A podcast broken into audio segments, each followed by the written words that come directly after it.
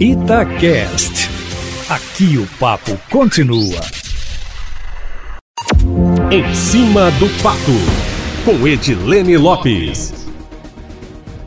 O dia está agitado na política mineira. De manhã, o governador Romeu Zema, do Partido Novo, entregou dois projetos de lei para a Assembleia Legislativa. Um deles foi a nova proposta de adesão à recuperação fiscal do governo federal, que suspende por um período o pagamento da dívida do Estado com a União e, segundo Zema, dá um prazo maior para pagamento com juros menores, o que é uma mudança em relação à proposta anterior. Ao que tudo indica, pela nossa apuração, esse projeto deve tramitar mais rápido na Assembleia. O segundo projeto de lei é o que pede autorização para suplementação orçamentária de 4,5 bilhões de reais para a entrada de mais recursos provenientes do acordo com a Vale para os cofres públicos, o que possibilitará a execução de obras como parte do Rodoanel, hospitais regionais e um gasoduto até Divinópolis e tudo que a gente adiantou ontem aqui na coluna em cima do fato.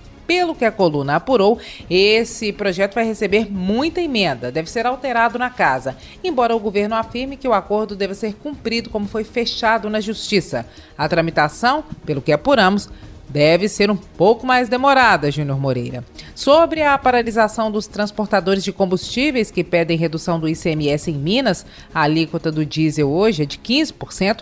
Zema diz que pretende reduzir tributos, mas agora não é possível, mas que também não vai aumentar ICMS, sobre o cálculo do preço médio ponderado, que é a média do que foi cobrado nos postos de gasolina em dias anteriores, para definir o valor sobre o qual o ICMS será cobrado no período seguinte, o governo falou que não tem como congelar porque a política de preços não é estadual. Júnior Moreira. Sobre a volta às aulas, assunto que muito interessa aos ouvintes do plantão da cidade, o governador disse que por ele as aulas presenciais seriam retomadas de imediato e que espera que a justiça autorize o retorno em Minas. O Sindicato dos Professores de Escolas Particulares afirmou que vai pedir a responsabilização do governo do estado e de prefeitos caso haja contaminação e morte de profissionais da educação por causa do retorno das aulas presenciais. O Sindiúte, que é o Sindicato Único dos Trabalhadores em Educação, está formando comitês que a partir de segunda-feira pretendem fiscalizar se as escolas estão mesmo prontas para a volta às aulas.